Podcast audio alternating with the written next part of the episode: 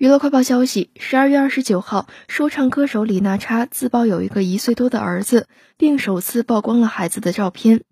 他透露，孩子是在去年九月二十七号出生的，就在他九月十七号发行的首张录音室专辑《Montaro》之后的十天出生。去年宣传专辑的时候，他把自己变成孕妇，一直在发各种怀孕写真，并在专辑发行当天发布生产视频。现在看来，竟然还有真孩子诞生的意思。